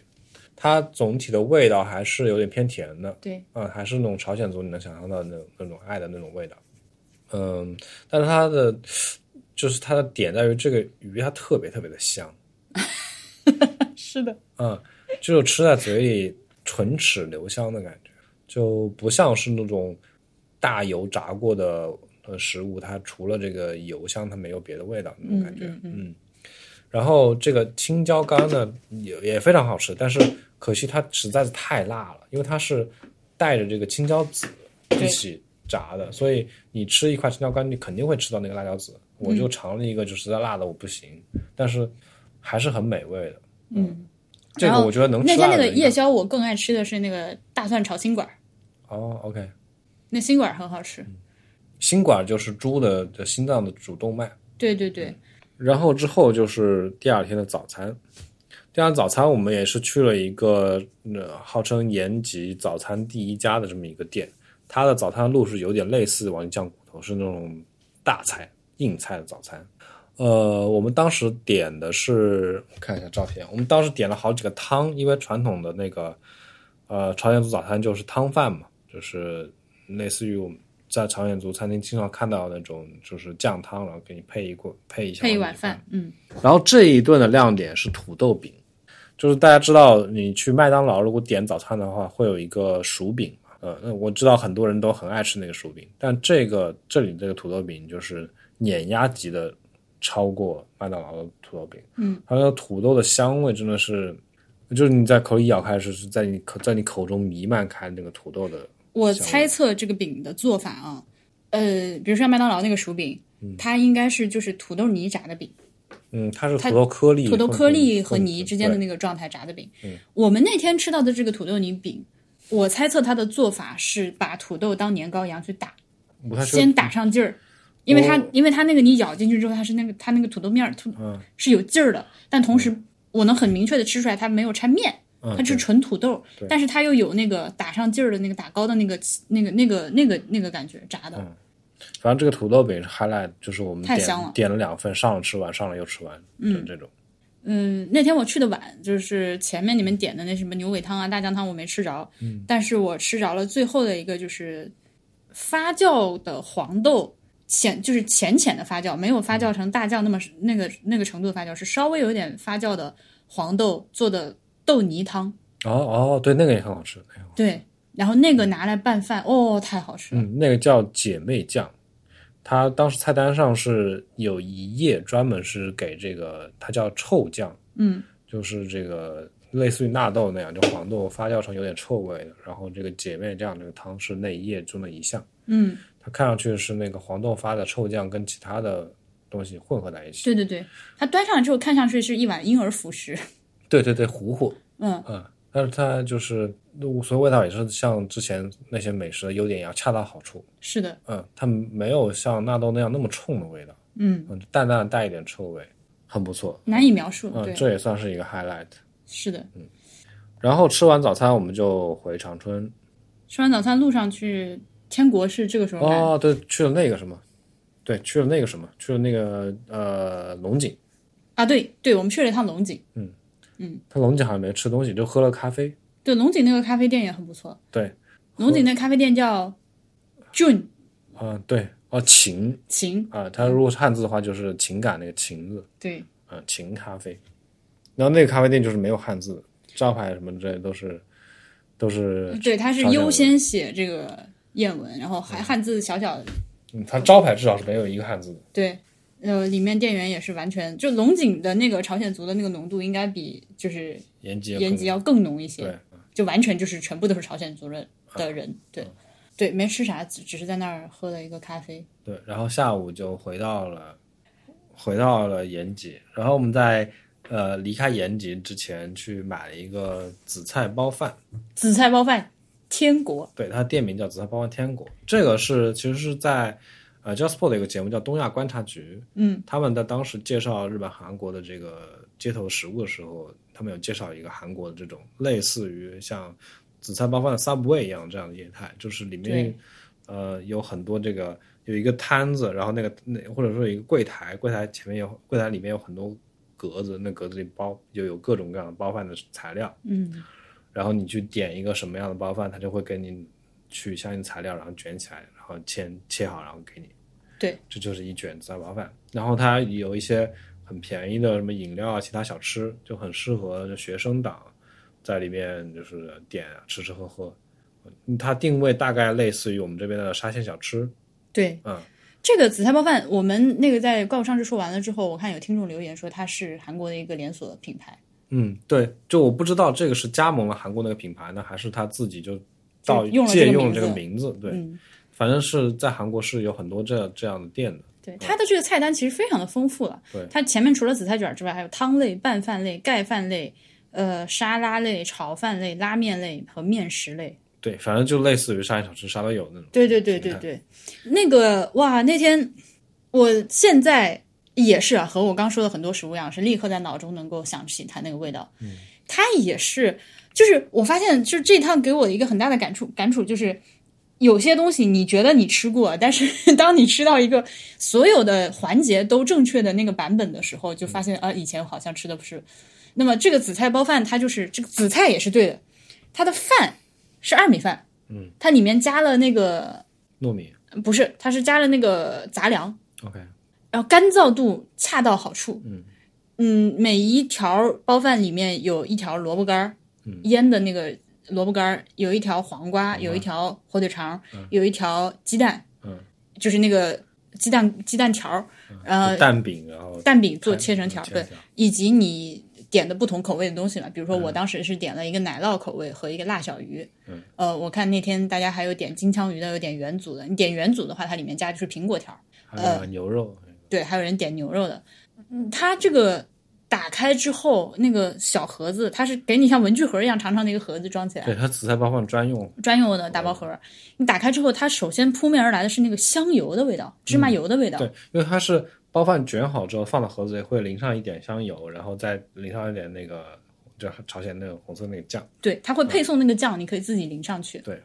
那个量其实非常的大，它那一卷特别瓷实。对我觉得是一个人吃饱绰绰有余，我可以吃两顿，实际上，就是你如果说我控制自己的话，那那一卷儿我应该是应该是我两顿饭的量，但我那天真的就是几乎不能克制我自己，我就是心中就是在说你不能再吃，你不能吃，你不能再吃，大家知道太香了，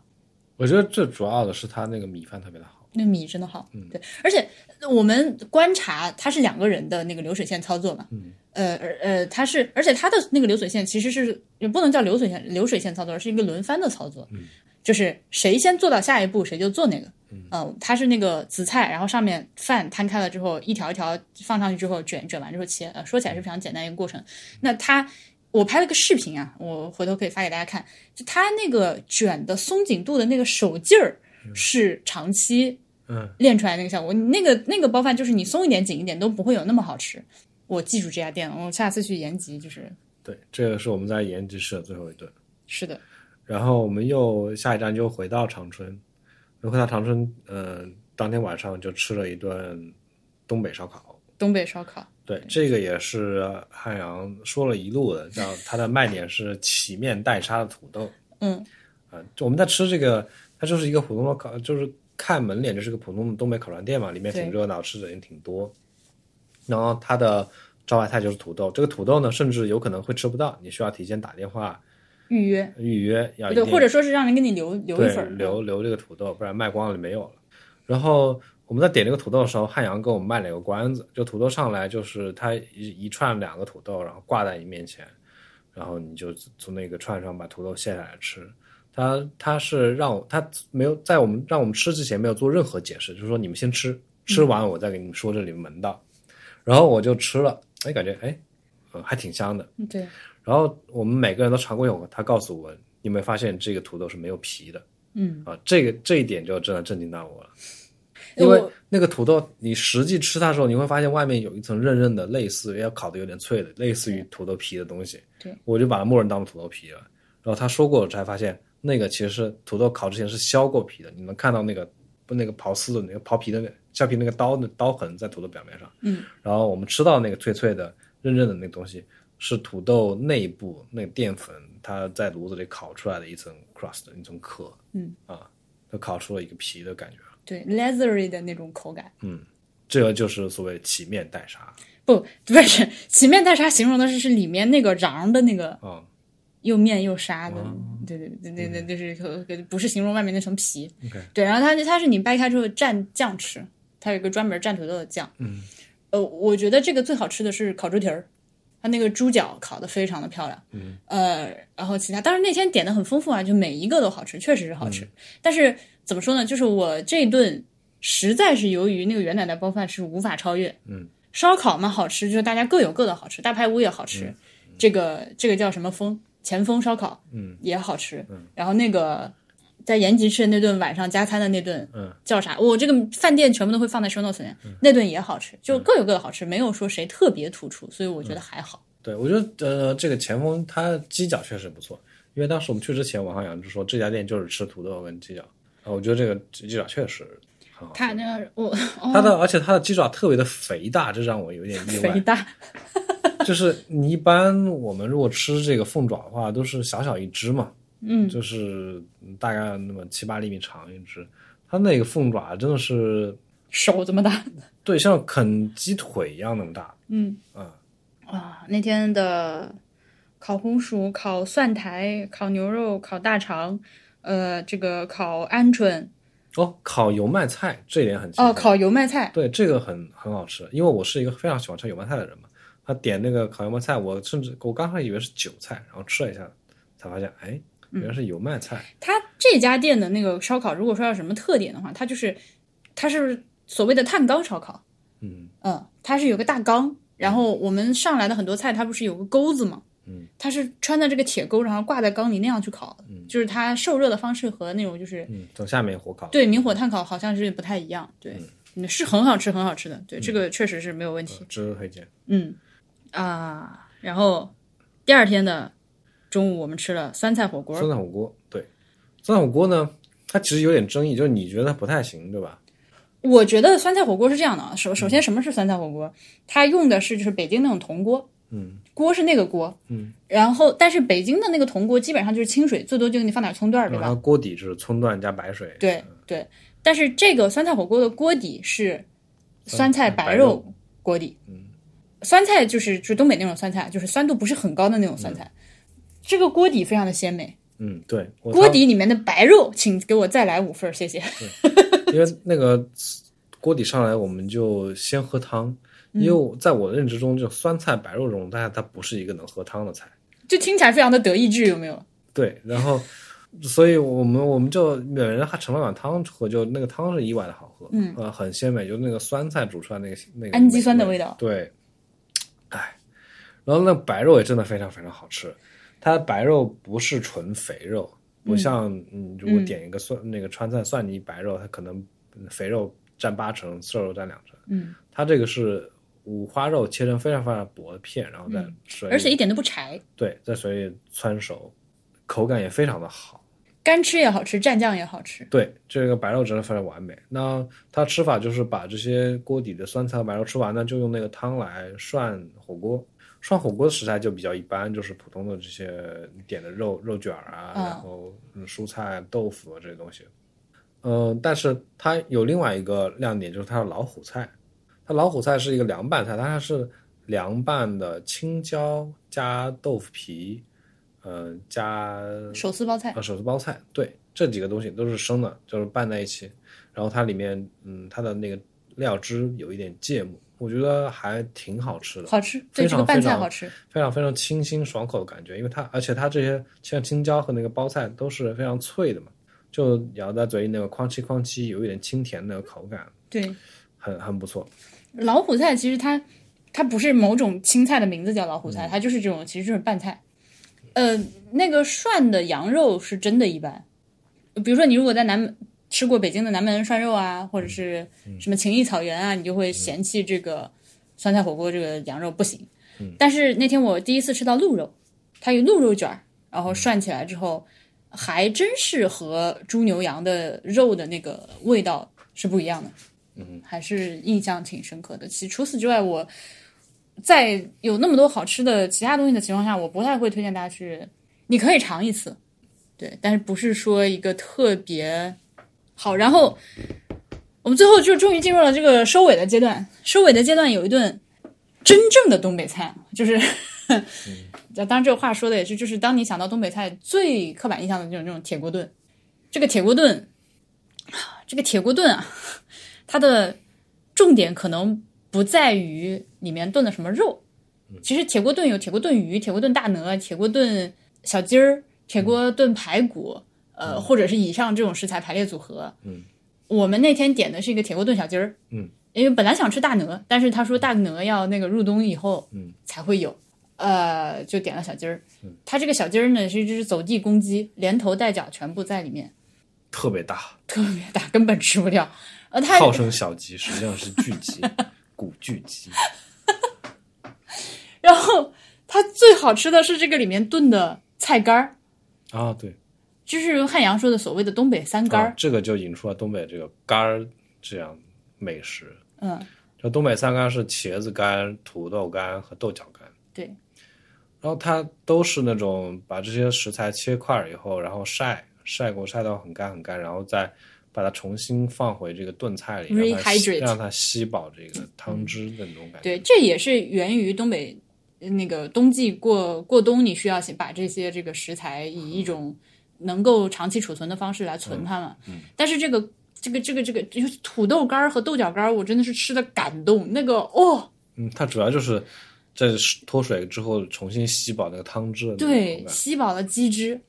那个土这这两样农副产品，我也已经在淘宝上下单了，嗯我要自己非炖。常棒。然后呃，其实我们之前说的那个黄瓜钳也是同样的，对是它没有位列三干之一我。在黄瓜钱儿的问题在于，黄瓜钱儿你再去做的时候，它不像刚刚我们说土豆和豆角这种吸水率那么高。黄瓜脱水了之后，它 somehow 就不太吸水了，嗯，它保持这种脆脆的。对，它嗯就它就停留在那个脆的那个质地上，而不是能够重新像海绵。